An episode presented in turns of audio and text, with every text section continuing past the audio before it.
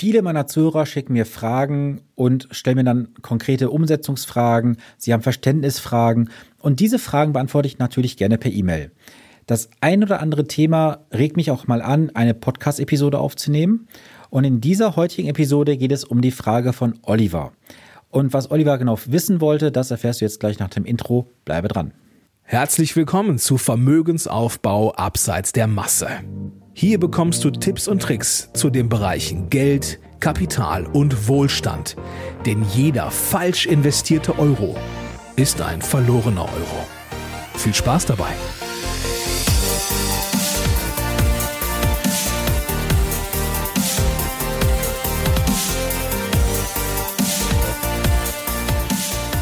Eine neue Woche, ein neuer Montag und herzlich willkommen zu der heutigen Podcast-Episode. Mein Name ist Sven Stopka und ich unterstütze Menschen jeden Tag dabei, bessere und solidere Entscheidungen bei ihren Finanzen zu treffen. Dabei geht es um die Bereiche Vermögensaufbau, Vermögenssicherung und Vermögensstrukturierung. Das alles ohne Provisionsinteresse, denn ich arbeite als echter Honorarberater. Ja, wie ich bereits gerade sagte, mich erreichen immer wieder Zuhörerfragen mit konkreten Fragestellungen, Umsetzungsfragen und die eine oder andere Episode regt mich auch mal an, das Thema hier im Podcast zu thematisieren. Und in der heutigen Episode möchte ich mal die Zuhörerfrage von Oliver beantworten. Oliver hatte mich vor einigen Wochen angeschrieben und hatte mir dann etwas erzählt. Ähm, die E-Mail ist etwas länger, die würde ich jetzt einfach dementsprechend kürzen und euch mal so die kurzen Aussagen mitteilen. Also Oliver ist im Endeffekt schon seit längerem im Markt investiert und er ist ein klassischer, wie soll man sagen, Daytrader, Spekulant, ich weiß nicht, wie ich es nennen soll.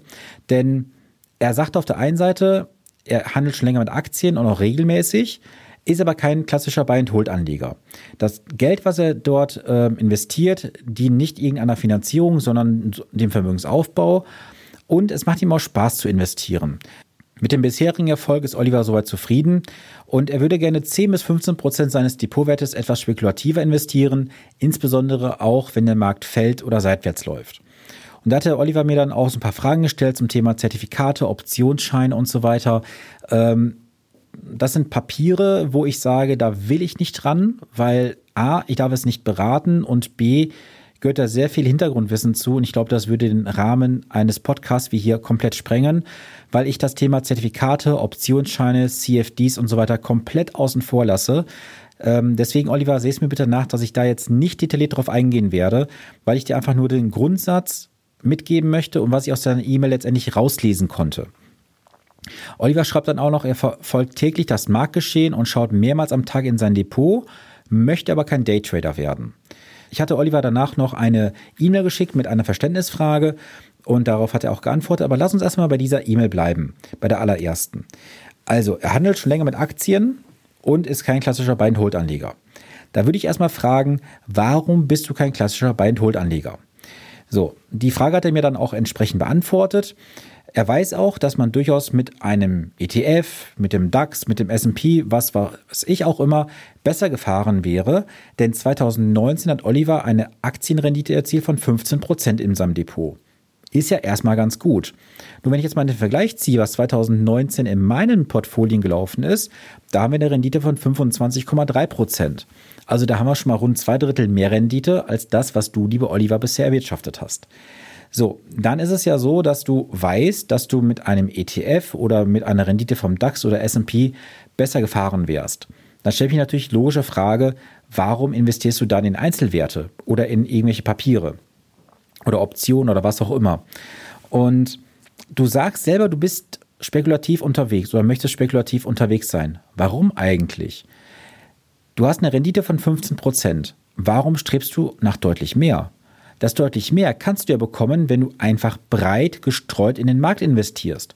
Weil die 100% Aktienquote, mit der ich teilweise fahre bei Mandanten, da haben wir letztes Jahr 25,3% verdient. Du hast 15% verdient. Das heißt, hier hast du da schon ein Gap, was ja auf die nächsten Jahre auch für dich nachteilig ist. Weil diese 10% sind für dich uneinbringlich verloren. Du müsstest jetzt mit irgendwelchen Instrumenten oder Strategien versuchen, diesen Verlust, in Anführungsstrichen, den du jetzt nicht hattest, weil du bist ja mit 15% im Positiven, es hätten auch 25 sein können, diese 10% musst du jetzt versuchen, überzukompensieren in den nächsten Jahren, um mit einer gleichwertigen Strategie, wie ich sie fahre, aufholen zu können. Dann sagst du doch, du bist kein Trader, aber was bist du denn dann? Wenn du jeden Tag mehrmals, und du hast es mir auch geschrieben, Oliver, du schaust mehrmals am Tag in dein Depot hinein. Ganz ehrlich, ich würde bekloppt werden, wenn ich jeden Tag mehrmals ins Depot schauen müsste. Und was macht das denn mit dir? Du setzt dich doch persönlich, so meine Sichtweise zumindest, du setzt dich doch einem Stress aus. Warum setzt du dich diesem Stress aus, dass du mehrmals am Tag ins Depot schauen musst?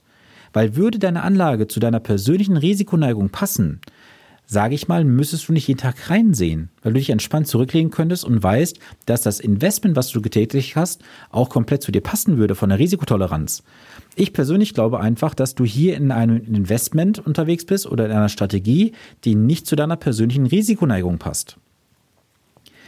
Und daher stelle ich mir einfach die Frage, Oliver, bist du Spekulant oder Investor?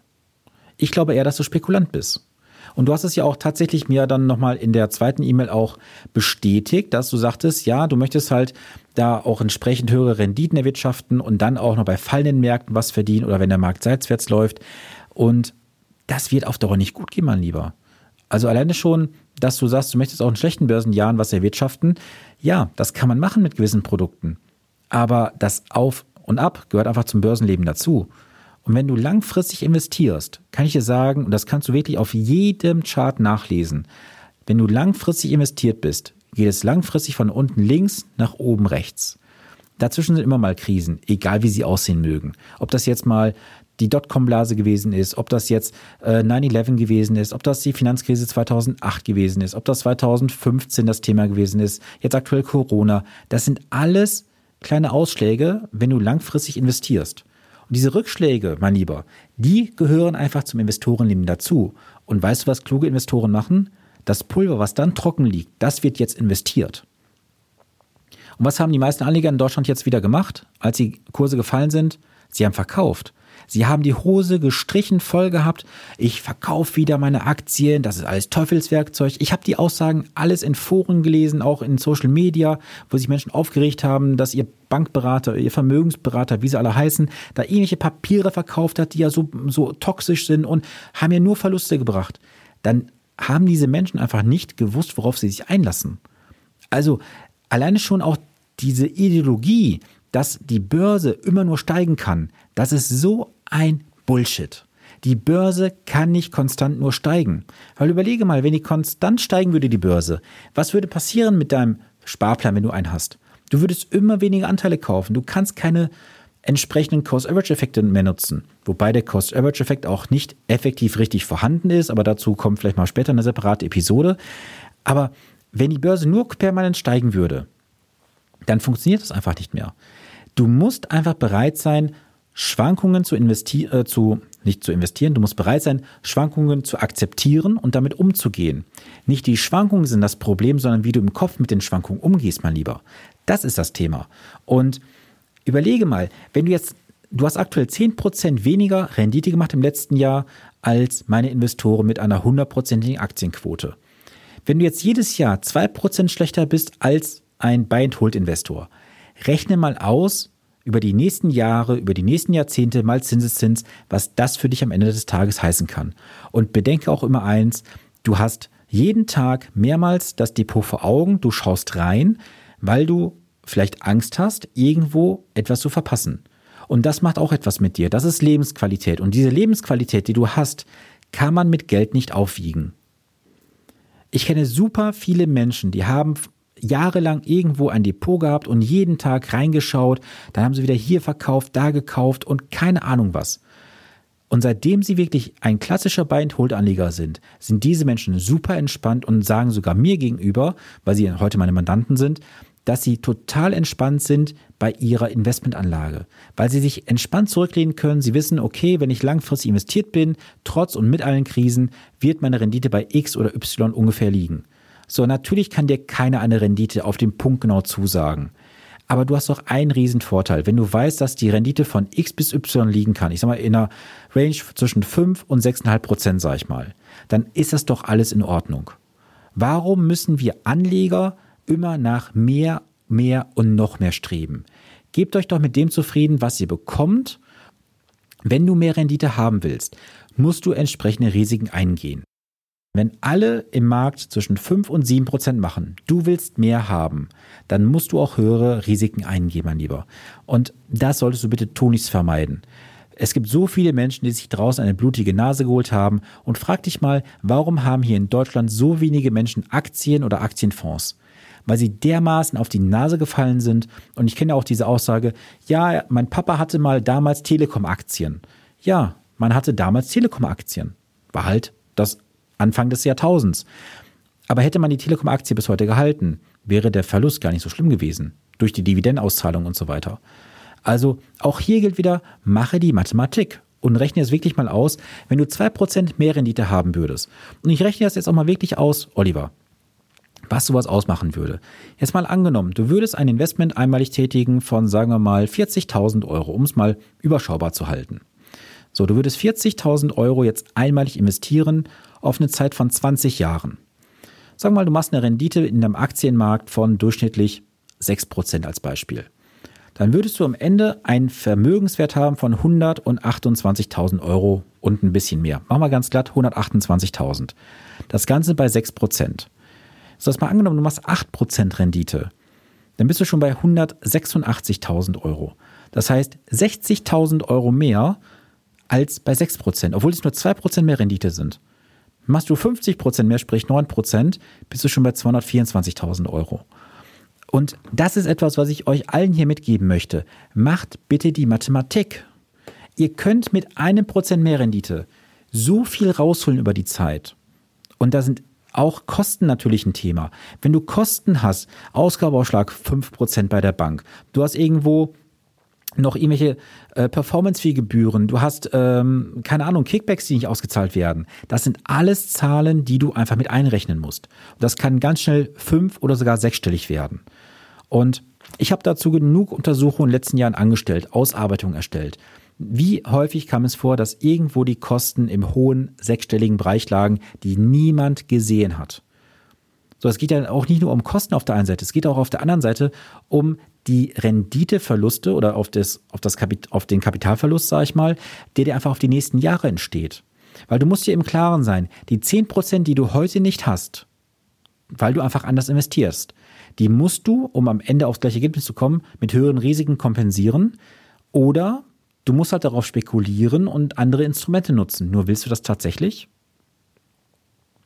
Das sind mal so ein paar Denkanstöße, die ich mit auf den Weg geben möchte, Oliver, und auch dir als Zuhörer.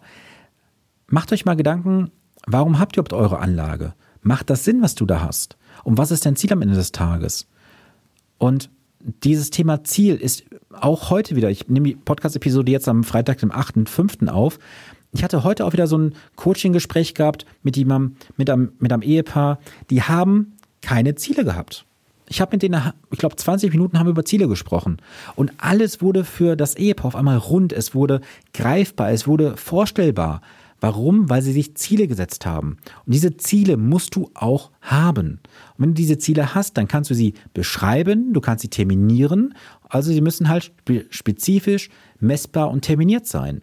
So, wenn du weißt, was du tun musst, um an dieses Ziel zu kommen, dann musst du auch nicht unbedingt gleich höhere Risiken eingehen. Du musst einfach davon ausgehen, mal die Gegenfrage zu stellen. Was würde passieren, wenn du in Papiere oder Strategien investierst, die dich von deinem Ziel abbringen? Das ist die entscheidende Frage.